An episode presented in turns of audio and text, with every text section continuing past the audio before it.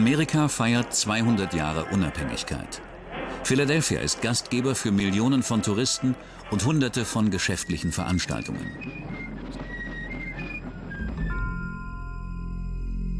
Doch die Festlichkeiten in diesem Sommer werden von einem anderen Ereignis überschattet.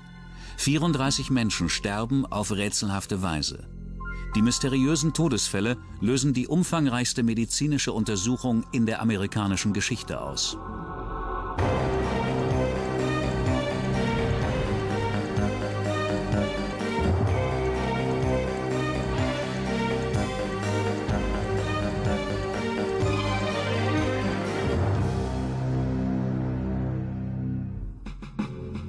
Sommer 1976 feiert Philadelphia den 200. Jahrestag der amerikanischen Unabhängigkeit. Doch die Stadt wird während der Feierlichkeiten mit einer Reihe unerwarteter Probleme konfrontiert. Die Arbeiter der Müllabfuhr wollen höhere Gehälter und treten in einen Streik. Riesige Müllberge sammeln sich an und führen zu ernsthaften gesundheitlichen Risiken. Dann gibt es eine terroristische Drohung. Es geht eine anonyme Warnung ein, die beim bevorstehenden Kriegsveteranentreffen einen Anschlag ankündigt. Aus Protest gegen die aktuelle Regierungspolitik. Das Treffen soll im Bellevue Stratford Hotel stattfinden, eines der nobelsten Hotels in Philadelphia, das jedoch momentan technische Probleme hat. Die Klimaanlage des Hotels funktioniert nicht richtig und soll vor dem Veteranentreffen noch repariert werden. Zudem müssen Sicherheitskräfte dafür sorgen, dass keine Prostituierten das Hotel betreten und die Gäste belästigen.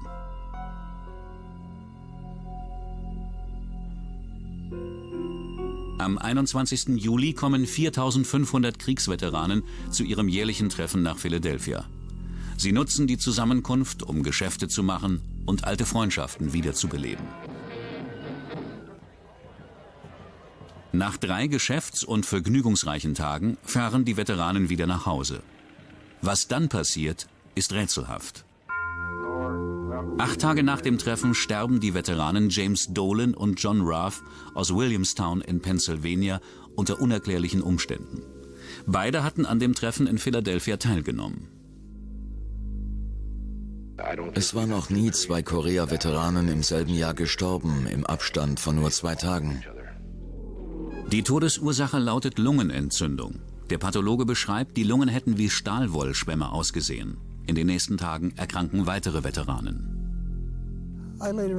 Ich lag ungefähr zwei Tage im Bett und mir ging es immer schlechter. Mein ältester Sohn war da und wollte mich zum Arzt bringen, weil er meinte, dass irgendetwas mit mir nicht stimmt. Die ersten Symptome sind Kopfschmerzen, dann treten Muskel- und Brustschmerzen auf und schließlich hohes Fieber. Der Arzt von Charlie Davis ist beunruhigt. Er sagte, Charlie, ich weiß nicht, was mit dir los ist. Du hast Fieber und alle Anzeichen einer Grippe. Aber ich weiß nicht, was dir fehlt.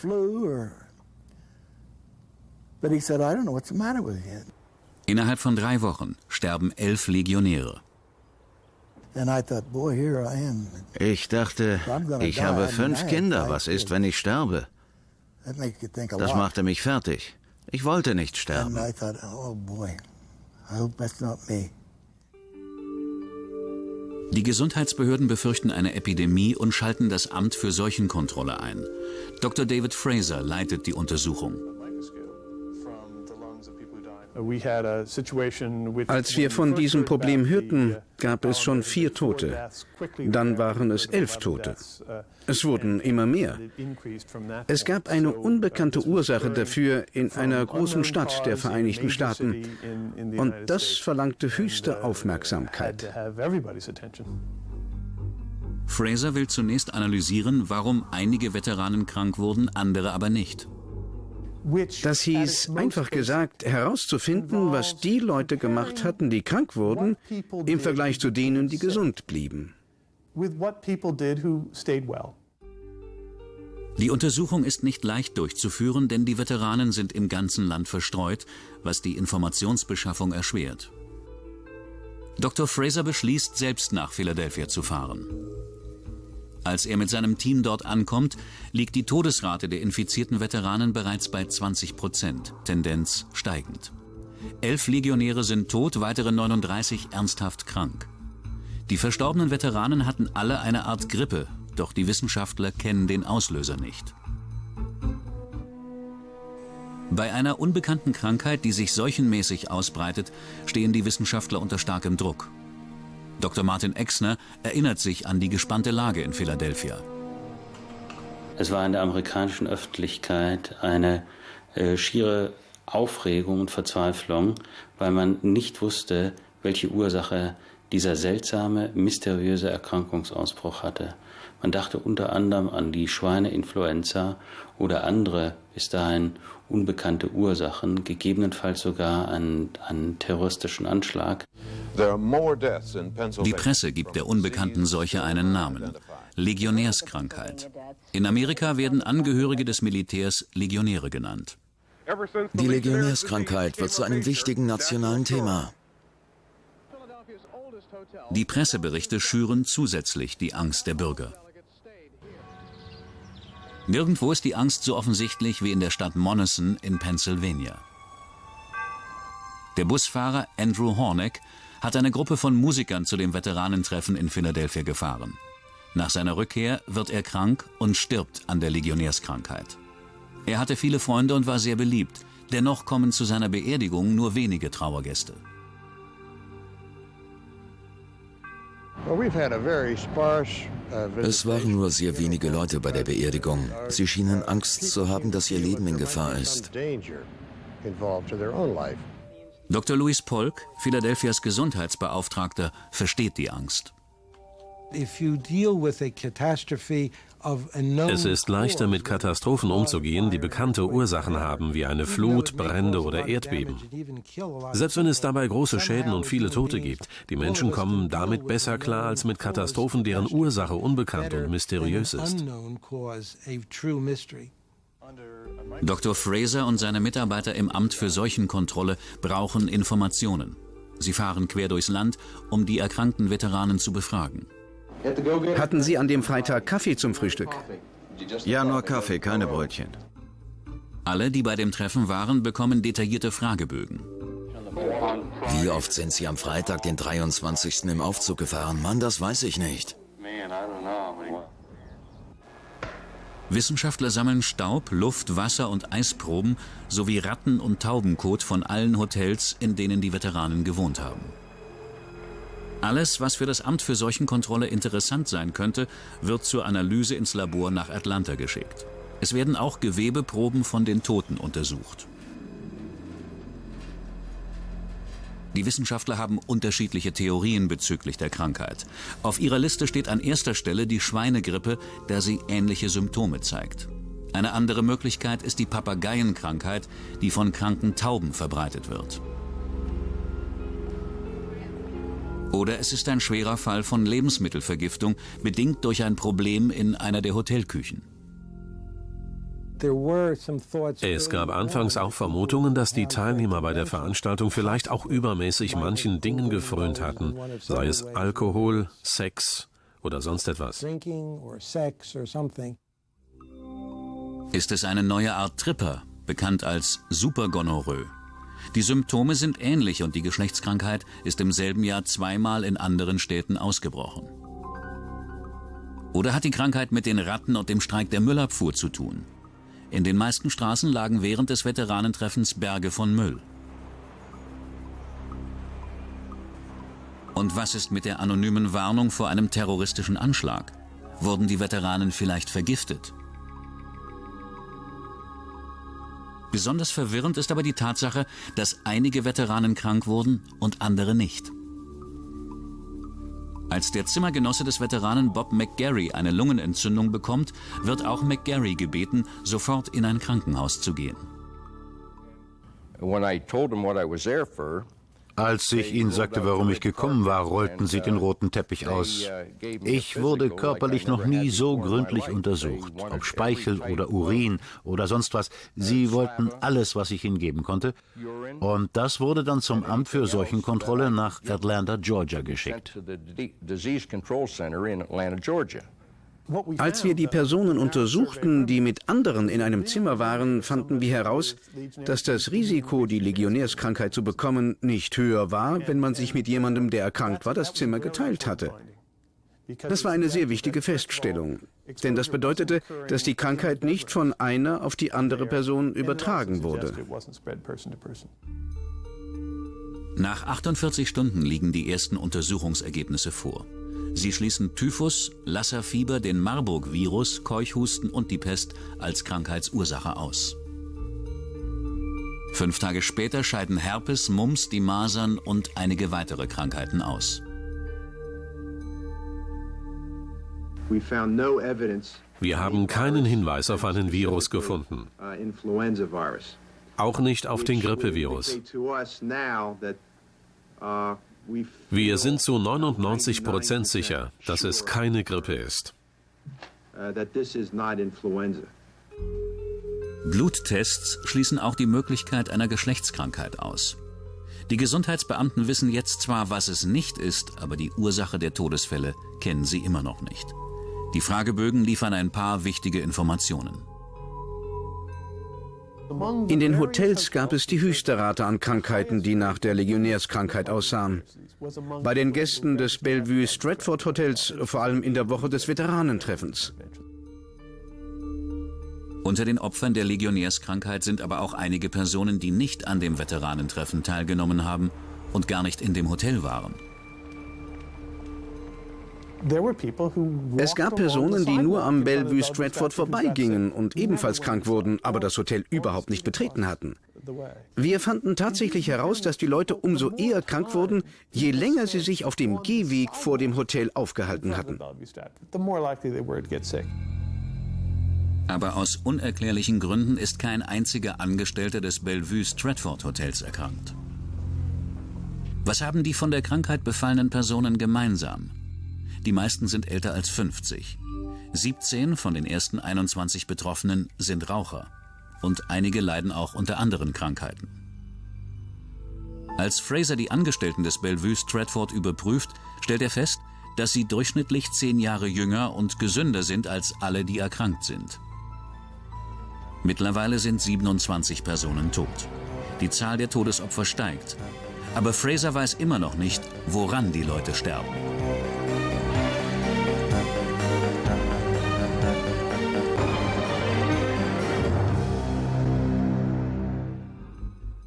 Die Legionärskrankheit hat 27 Tote gefordert.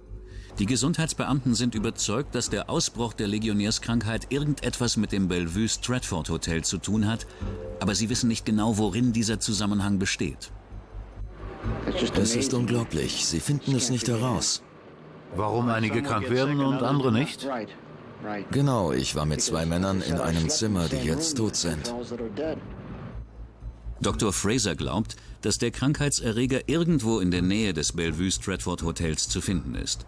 Dass auch Leute auf der Straße die Krankheit bekommen haben, ist für ihn ein wichtiger Anhaltspunkt.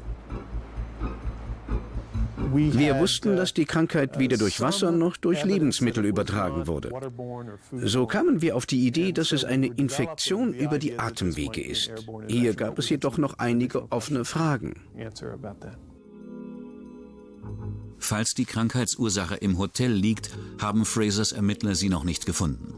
Da es immer weniger Krankheitsfälle gibt, existiert die Ursache vielleicht nicht mehr. Seine letzte Hoffnung ist, dass die Wissenschaftler den Erreger finden.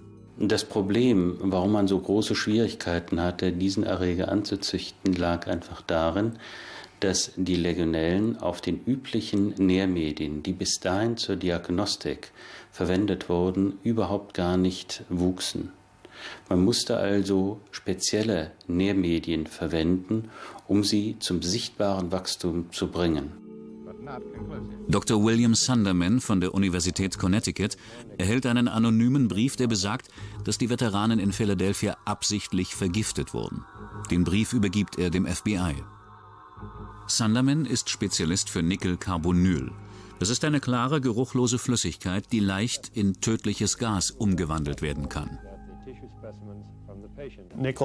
Nickel kann sich in der Luft ausbreiten und dabei auf jeden Fall eine Lungenentzündung auslösen. Es verursacht eine bestimmte Art von Lungenentzündung, die sich nur geringfügig davon unterscheidet, was wir bei der Legionärskrankheit beobachteten. Es kam also in Betracht. Tatsächlich findet man Nickel in der Leber der Opfer der Legionärskrankheit. Tests von Dr. William Sunderman, Cheftoxikologe an der Universität von Connecticut, haben ergeben, dass es wahrscheinlich Nickelcarbonyl ist. Aber Dr. Sundermans Entdeckung ist nicht der Durchbruch. Weiterführende Untersuchungen ergeben, dass das Nickel sich bei der Autopsie von den Skalpellen gelöst hat. Dort, wo Plastikskalpelle benutzt wurden, ist kein Nickel im Lebergewebe. Das heißt, die Ermittler sind immer noch keinen Schritt weiter. Es ist möglich, dass wir die Antwort nie finden. Trotzdem möchte ich versichern, dass wir die Untersuchungen mit allen Mitteln fortführen, egal ob es ein oder zwei Jahre dauert, die Ursache zu finden. Über Weihnachten wollen einige der Mitarbeiter des Amtes für Seuchenkontrolle Urlaub machen. Sie haben rund um die Uhr gearbeitet, um die Ursache der Legionärskrankheit zu finden. Ohne Erfolg. Es gibt zwar keine neuen Opfer, aber immer noch offene Fragen. Auch der Mikrobiologe Dr. Joseph McDade und seine Frau freuen sich auf die freie Zeit.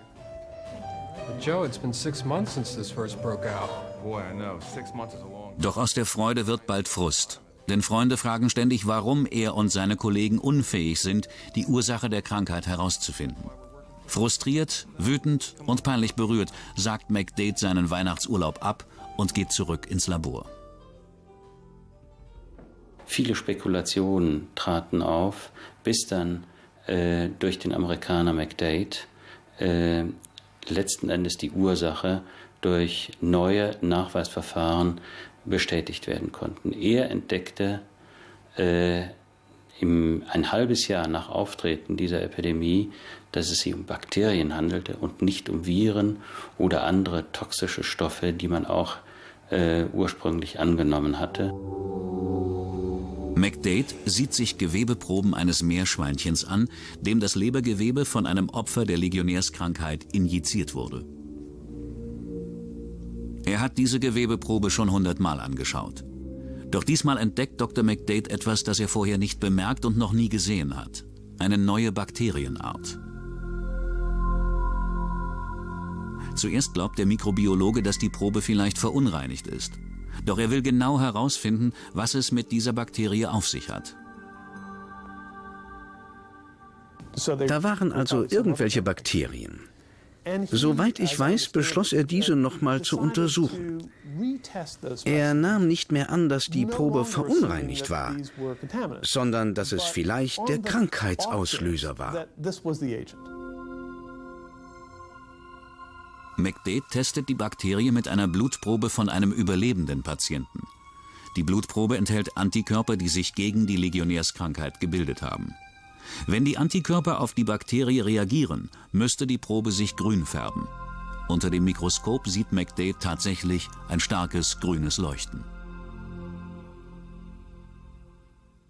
So demonstrierte er, dass ein Bacillus in der Leber des Meerschweinchens gegen die Legionellen spezielle Antikörper entwickelt hatte.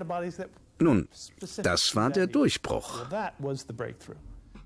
147 Tage nach dem Ausbruch der Krankheit wird die Bakterie, die 34 Menschen getötet hat und an der noch weitere 221 Menschen erkrankt sind, offiziell Legionella pneumophila getauft, zu Ehren der Veteranen in Philadelphia. Wenn man den Erreger festgestellt hat, muss man in zweierlei Hinsicht aktiv werden. Auf der einen Seite muss der Erkrankte mit den richtigen Antibiotika behandelt werden. Wird er mit richtigen Antibiotika behandelt, sind die Heilungsaussichten sehr gut. Auf der anderen Seite muss aber versucht werden, die Infektionsquelle zu erkennen. Und dazu ist es wichtig, dass man fragt, wo hat sich der Erkrankte in den letzten zehn Tagen vor Beginn seiner Erkrankung aufgehalten. Die Forscher finden ein wirksames Antibiotikum, Erythromycin. It was a mere five or six months before Es hat nur fünf oder sechs Monate gedauert, bis der Krankheitserreger identifiziert wurde. Früher dauerte es oft Jahre, bis Krankheiten identifiziert waren. Es ist ein grundlegendes Problem, dass viele Leute nicht verstehen, warum so etwas so lange dauert. Vielleicht, weil sie für Medizin und Wissenschaft im Allgemeinen kein Verständnis haben.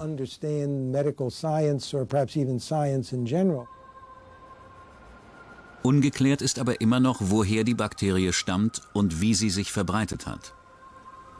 Doch obwohl bekannt ist, wonach die Wissenschaftler suchen müssen, ist die Bakterie in keiner der Proben aus dem Hotel zu finden. Längst ist sie abgestorben, aber ihre Eigenschaften werden erforscht. Die Bakterie vermehrt sich in einer warmen, wässrigen Umgebung und kann durch die Luft übertragen werden, zum Beispiel durch verseuchte Wassertropfen oder Nebel. Da einige der Opfer das Bellevue Stratford Hotel nie betreten haben, sondern nur vor dem Hotel entlang gingen, glaubt Dr. Fraser, dass die Bakterie vom Dach des Hotels kam, und zwar aus den Türmen der Klimaanlage und der Wasserkühlung. In den Kühltürmen wird das warme Wasser gekühlt, indem es kaskadenförmig über hölzerne Balken läuft. Das überschüssige Wasser sammelt sich in einem Becken, wo es stehen bleibt, wenn es nicht richtig abfließt. Die Ermittler vermuten, dass die tödlichen Legionella-Bakterien sich genau in dieser Kühlanlage entwickelt und vermehrt haben. Durch das kräftige Gebläse der Anlage wurden sie in die Luft befördert. Der in der Luft vorhandene tödliche Nebel mit Bakterien und warmem Wasser stieg in die Atmosphäre und zog dann an den Seiten des Gebäudes hinunter zur Straße. Dort traf er auf die Fußgänger, die am Hotel vorbeigingen, und wurde auch durch das Gebläse an der Südseite des Gebäudes in die Hotellobby gesogen. Die Hotelangestellten haben vermutlich eine Immunität gegen die Bakterie entwickelt oder sind nicht anfällig, weil sie jünger und gesünder sind als die, die von der Krankheit befallen wurden. Die Theorie mit den Kühltürmen wird nie richtig bewiesen, weil die Bakterien in den Türmen des Bellevue Stratford bereits abgestorben waren. Aber man findet die gleiche Bakterie auch in ähnlichen Kühltürmen in anderen Teilen des Landes. Wissenschaftler glauben, dass die Legionella schon lange existiert und tötet. Als sie Blutproben von früheren ungeklärten Krankheitsausbrüchen untersuchen, entdecken sie die Legionella-Bakterie. Der erste dokumentierte Ausbruch war 1957 in Austin, Minnesota. 1965 tötete die Legionella 16 Menschen in Washington, D.C. Bob McGarry und Charlie Davis gehören zu den überlebenden Veteranen. Charlie Davis hatte die Legionärskrankheit und war drei Wochen im Krankenhaus. Er ist wieder gesund geworden. Bob McGarry bekam die Krankheit gar nicht, obwohl er mit Charlie im selben Zimmer schlief. Bob ist jünger, rauchte nicht und war gesundheitlich besser in Form. In manchen Fällen endet die Legionärskrankheit immer noch tödlich.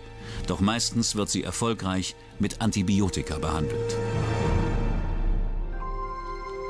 Auch in Milwaukee, Wisconsin, grassiert im Frühling 1993 eine rätselhafte Krankheit. 400.000 Menschen leiden unter ernsthaften Magen-Darm-Problemen. 4.000 müssen ins Krankenhaus eingeliefert werden. Als die Ärzte endlich die Krankheit unter Kontrolle bekommen, sind schon mehr als 100 Menschen tot. Die Gesundheitsbehörden vermuten zunächst eine Grippe. Doch sie ist schlimmer als eine Grippe und für die Mediziner viel schwieriger zu entdecken. Milwaukee hat rund eine Million Einwohner. In der Stadt gibt es einige große Brauereien, die jährlich mehr als eine Milliarde Liter Bier produzieren. Im Frühling 1993 macht Milwaukee aufsehenerregende Schlagzeilen. Es bricht eine rätselhafte Magen-Darm-Krankheit aus, die sich schlagartig in der Stadt ausbreitet. 4000 Menschen müssen ins Krankenhaus. Alle weisen dieselben Symptome auf. Starke Krämpfe, Durchfall, Übelkeit und Fieber. Ich hatte eine Woche lang Durchfall und konnte zwei Tage nicht arbeiten. Dann dachte ich, es sei vorüber, doch es kam wieder. Am schlimmsten trifft es Personen mit einem schwachen Immunsystem, Kleinkinder, ältere Menschen, Krebs- und AIDS-Patienten und Leute mit Organ- oder Knochenmarktransplantationen. Die vierjährige Becky Furman ist ein besonders schwerer Fall. Das kleine Mädchen ist von Geburt an mit dem HIV-Virus infiziert, was sie sehr anfällig für die rätselhafte Krankheit macht. Ihr Durchfall war sehr flüssig und färbte sich von braun in gelb und von gelb in grün. Es stank schrecklich und sie hatte acht, neun, zehn, elf, zwölf Stuhlgänge am Tag. Auch der 40-jährige Antonio Claudio hat sich angesteckt. Genauso wie Becky ist auch er HIV-positiv, doch seine Krämpfe und sein Durchfall sind noch schlimmer. Ich bin fast durchgedreht. Ich wusste nicht, was mit mir passiert. Ist das eine natürliche Folge des Virus selbst, des AIDS-Virus, oder ist es etwas anderes?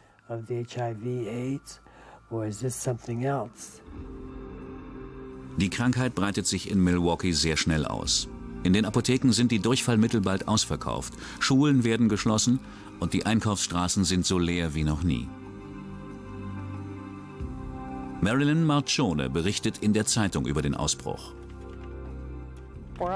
Für uns war es fast so, als hätten wir es mit einem Serienmörder zu tun, der frei herumläuft. Es gab viel Verwirrung und wenig Information über die mögliche Ursache des Ausbruchs. Die Leute riefen besorgt hier an. Zuerst glaubt man, dass es sich um das Shigella giardia Campylbakterium oder um Salmonellen handelt. Allgemein bekannte Bakterien und Parasiten, die diese Symptome auslösen. Doch die Stuhlproben der infizierten Personen fallen negativ aus. Wir wussten, dass es eine wichtige Angelegenheit war, denn es waren sehr viele Menschen krank, vor allem viele Kinder. Die Berichte aus den Krankenhäusern besagten, dass es vor allem Patienten mit einer Immunschwäche, zum Beispiel AIDS-Kranken, sehr schlecht ging. Schließlich begriffen wir, dass es tatsächlich eine Epidemie war. 24 Stunden nach Ausbruch der Krankheit steht der Bürgermeister von Milwaukee vor einem ernsten Problem. Bisher hat es in keiner anderen amerikanischen Stadt so eine Seuche gegeben. In den Gesundheitsbehörden nahm die Besorgnis zu. Man fragte sich, was es ist und wie so viele Menschen gleichzeitig daran erkranken können. Der Gesundheitsbeauftragte der Stadt Paul Nennis hat keine wissenschaftlichen Anhaltspunkte, da die Stuhlproben der kranken Patienten alle negativ sind. Bei so vielen infizierten Menschen konnte die Ursache nur in Lebensmitteln, Wasser oder in der Luft liegen. Sonst gibt es kein anderes Verbindungsglied oder keinen anderen Bakterienüberträger, durch den so viele Menschen gleichzeitig infiziert werden können. Wenn der Ausbruch durch ein verseuchtes Nahrungsmittel verursacht worden wäre, würde man aber Bakterien im Stuhl finden. Die Gesundheitsbeamten finden keine Nahrungsquelle, die alle erkrankten Personen genutzt haben. Lebensmittelvergiftungen verbreiten sich normalerweise über Nahrungsmittelkonzerne, Restaurants oder Lebensmittelgeschäfte. Nur mit diesem Element sind aber alle infizierten Personen in Berührung gekommen. Wasser. Die Behörden prüfen die Aufzeichnungen über die Wasserqualität bei den städtischen Wasserwerken. Die Wasserqualität entspricht überall den Richtlinien der Umweltschutzbehörde für gesundes Trinkwasser. Unsere Verfahren erfüllten alle staatlichen Anforderungen. Wir leiteten das an das Gesundheitsministerium weiter, woraufhin die Untersuchung in andere Bereiche gelenkt wurde. Wenn es weder die Nahrung noch das Wasser ist, bleibt nur noch die Luft. Wir vermuteten, dass es vielleicht ein schnell wirkender Virus in der Luft war, denn es war auch gerade Grippezeit. Als die Wissenschaftler die Verbreitungsgebiete der Krankheit analysieren, bemerken sie, dass es die meisten Krankheitsfälle im Süden der Stadt gibt. Wäre es ein in der Luft vorhandener Virus, hätte sich die Krankheit gleichmäßiger ausgebreitet. Sie hätte sich von einem bestimmten Punkt ausgedehnt. Da sich der Ausbruch auf den südlichen Teil von Milwaukee konzentriert, wird das Untersuchungsgebiet eingeschränkt. Auch Becky Furman lebt im Süden Milwaukees. Da die Ärzte die Ursache der Krankheit nicht kennen, sehen sie keine Chance, sie zu heilen. Sie ist von dem anhaltenden Durchfall stark geschwächt. Eine Magen-Darm-Krankheit entsteht normalerweise durch die Aufnahme von irgendwelchen Lebensmitteln. Das deutet wieder auf Nahrung oder Wasser hin. In Anbetracht der Tatsache, dass die Krankheit sich so weit ausgebreitet hatte, konnte sie kaum durch ein bestimmtes Nahrungsmittel verursacht worden sein. Wasser erreicht eine größere Anzahl Menschen, schneller und in einem größeren Verbreitungsgebiet als irgendein Nahrungsmittel. Das Wasserwerk im Süden von Milwaukee meldet eine Unregelmäßigkeit. Eine Woche vor Ausbruch der Krankheit war das Wasser besonders trüb. Eine erhöhte Trübung bedeutet eine erhöhte Belastung äh, des Rohwassers, unter anderem möglicherweise mit Krankheitserregern. Und es muss sichergestellt werden, dass diese erhöhten Trübstofffrachten aus dem Wasser gesichert filtriert werden. Nach Regenstürmen oder bei der Schneeschmelze nimmt die Wassertrübheit oft vorübergehend zu.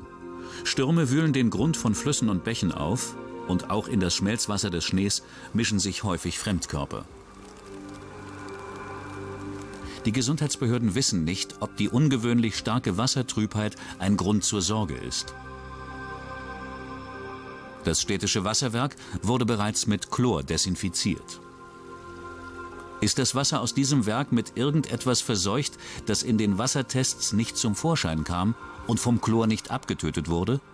Wenn ja, dann ist die ganze Stadt in Gefahr. Auch einer der größten Industriezweige der Stadt, die Brauereien, könnten davon betroffen sein.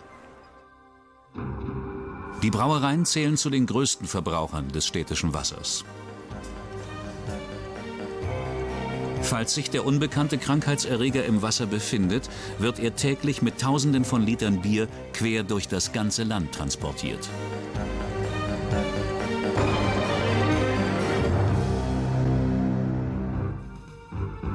Gesundheitsbehörden vermuten, dass etwas in der Wasseranlage von Milwaukee eine Krankheit auslöst, die bei vielen Menschen zu Magen-Darm-Problemen führt.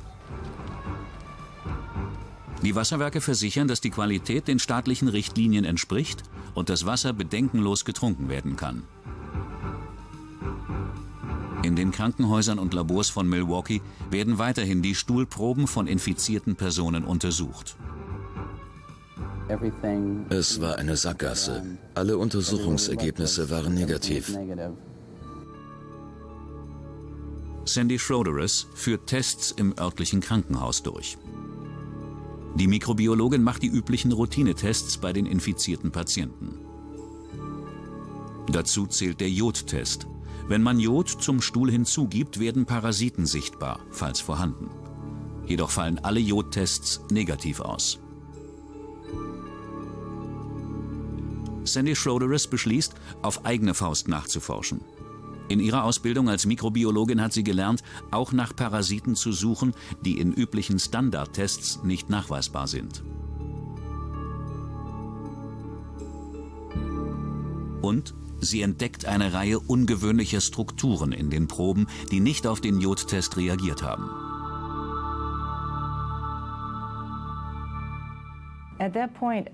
In diesem Moment wusste ich, beziehungsweise entwickelt man mit den Jahren so ein Gefühl, dass das etwas zu bedeuten hat. Ich wusste zwar nicht, was es ist, aber es hatte eine Bedeutung. Es war ein erster Anhaltspunkt. Sie führt einen Säuretest durch. Dafür gibt sie einen roten Farbstoff in die Stuhlprobe und wäscht diese dann mit Alkohol und Schwefelsäure aus. Zum Schluss gibt sie noch einen grünen Farbstoff hinzu. Unter dem Mikroskop glaubt sie einen hoch ansteckenden und möglicherweise tödlichen Parasiten zu sehen. Das Ergebnis des ersten Säuretests war nicht ganz eindeutig. Der Test ist einfach und dauert nur rund zehn Minuten. Ich konnte mich darauf nicht stützen. Deshalb führten wir noch einen Leuchttest durch. Bei dem Leuchttest werden Parasiten Antikörper und ein leuchtender Wirkstoff zu der Probe gegeben. Unter dem Mikroskop leuchtet es hellgrün. Der leuchtende Wirkstoff hat sich mit den Antikörpern verbunden. Ein Parasit ist vorhanden, das Cryptosporidium. Das Cryptosporidium ist seit langem bekannt. Die ersten Menschen wurden vor 20 Jahren damit infiziert. Kryptosporidien sind parasitäre Krankheitserreger, die bei äh, Infektion des Menschen oder auch bei Tieren, insbesondere auch Vieh, äh, in, das, in die Umwelt hineingelangen.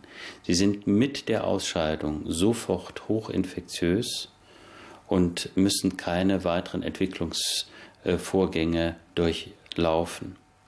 Das heißt, sie können bereits infizieren. Der Parasit ist ein einzelliger Organismus, den man im Kot von Farmtieren findet, insbesondere von Kälbern. In 80 Prozent aller Oberflächengewässer gibt es Kryptosporidien, weil starke Regenfälle oder schmelzender Schnee Tierkot von den Farmen und Feldern in die Gewässer spülen. Wenn Menschen das verseuchte Wasser trinken, befinden sich die Kryptosporidien zunächst noch in kleinen Schalen, die Oszyten genannt werden. Anschließend wandern sie in die Gedärme und manchmal auch in die Gallenblase. Hier kann man sehen, wie die winzigen Kryptosporidien aus ihren Schalen schlüpfen. Danach vermehren sie sich millionenfach. Während sie sich im Verdauungssystem ausbreiten, nehmen sie Nahrung auf und verhindern, dass der Körper Flüssigkeit ansammelt. Dadurch entstehen starke Krämpfe und starker Durchfall sowie grippeähnliche Symptome. Ein gesunder Mensch kann den Parasit innerhalb einer Woche loswerden. Es kommt zu keinen bleibenden Schäden. Aber für Menschen mit einem schwachen Immunsystem wie ältere Personen, AIDS- und Krebspatienten oder Personen mit Organ- und Knochenmarktransplantationen kann er tödlich sein. Als die Wissenschaftler einige Stuhlproben erneut testen, bestätigen sie Sandy Schroederers Entdeckung. In sieben weiteren Stuhlproben werden Kryptosporidien gefunden. Als wir endlich wussten, wonach wir suchten, fanden wir es überall. Als nächstes mussten wir herausfinden, woher es kam. Kryptosporidium ist ein im Wasser lebender Parasit. Man mutmaßt erneut, dass die städtische Wasserversorgung verseucht ist. Der Bürgermeister ruft sofort eine Sitzung mit den städtischen und staatlichen Gesundheitsbehörden ein. Er bemerkt, dass ein Teilnehmer, der Epidemiologe Dr. Jeffrey Davis, nur Diät-Cola und kein Wasser trinkt. Als der Bürgermeister Dr. Davis fragt, ob er das Wasser aus Milwaukee trinken würde, sagt dieser Nein. Nachdem ich Dr. Davis gefragt hatte, ob er das Wasser trinken würde, war alles klar. Ich meine, wenn er als Experte schon misstrauisch ist. Immerhin ist er Wissenschaftler und eine ehrliche Person. Es war ein guter Test.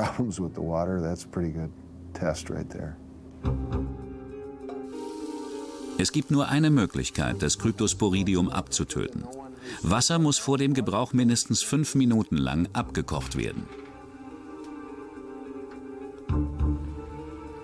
Doch die Untersuchungen des städtischen Wassers auf Kryptosporidien sind nicht abgeschlossen und dennoch hat die Verseuchung weitreichende Folgen.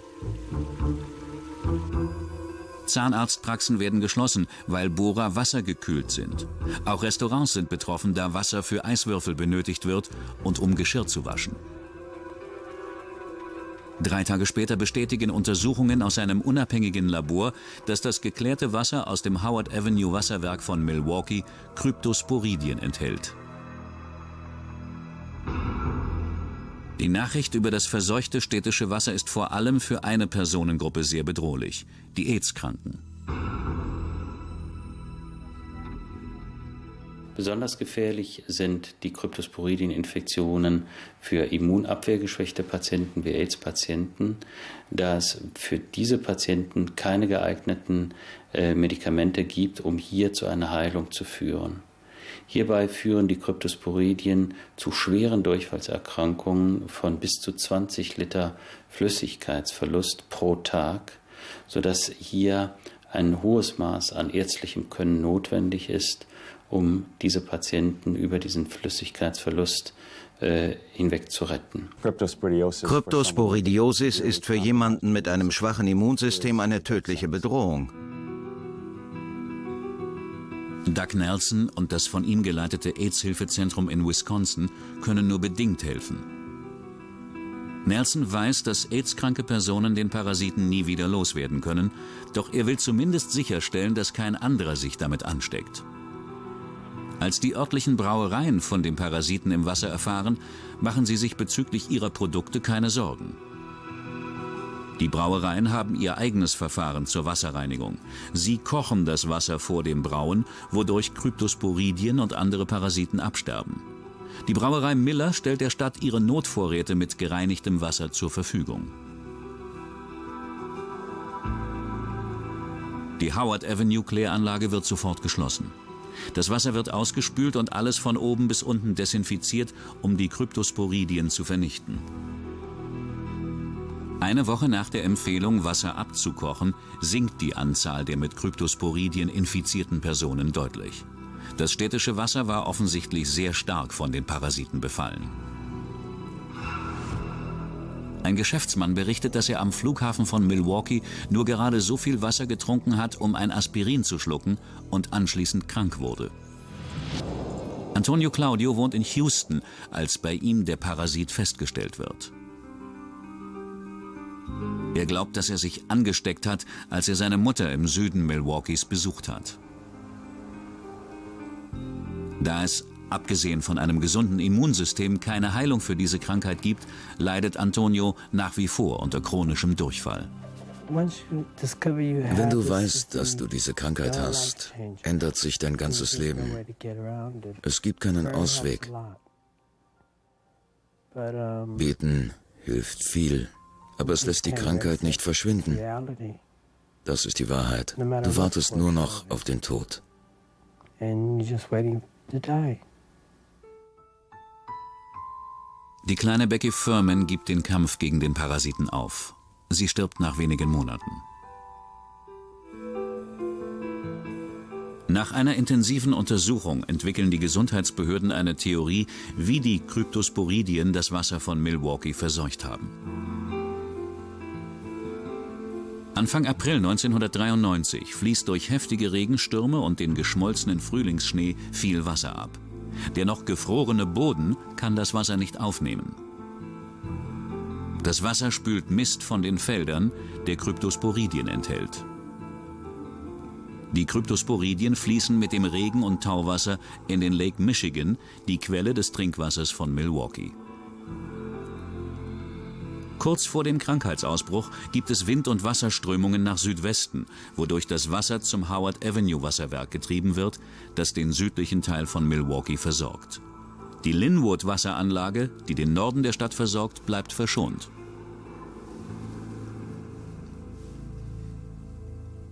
(1993) wurden in den USA noch keine Filter oder Massendesinfektionsmittel benutzt, die die Kryptosporidien in den Wasserwerken abtöten. Chlor vernichtet diesen Parasiten nicht. Über 400.000 Menschen, die das Wasser aus der Howard Avenue Anlage trinken, werden krank.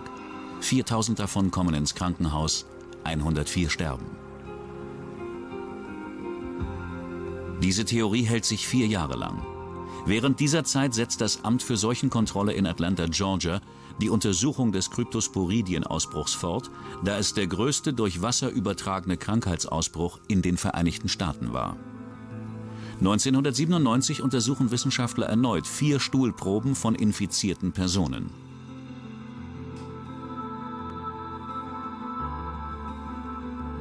Als sie mit den Kryptosporidien einen DNA-Test durchführen, machen sie eine schockierende Entdeckung.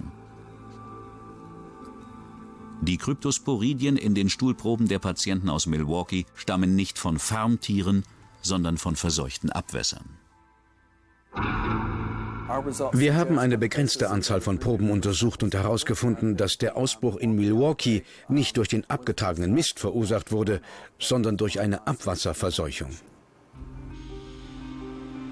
Als die Ermittler die Wasserversorgung von Milwaukee näher betrachten, entdecken sie, dass sich im Lake Michigan nur zwei Meilen entfernt von der Eingangsschleuse des Howard Avenue Wasserwerks die Abflüsse einer Abwasseraufbereitungsanlage befinden.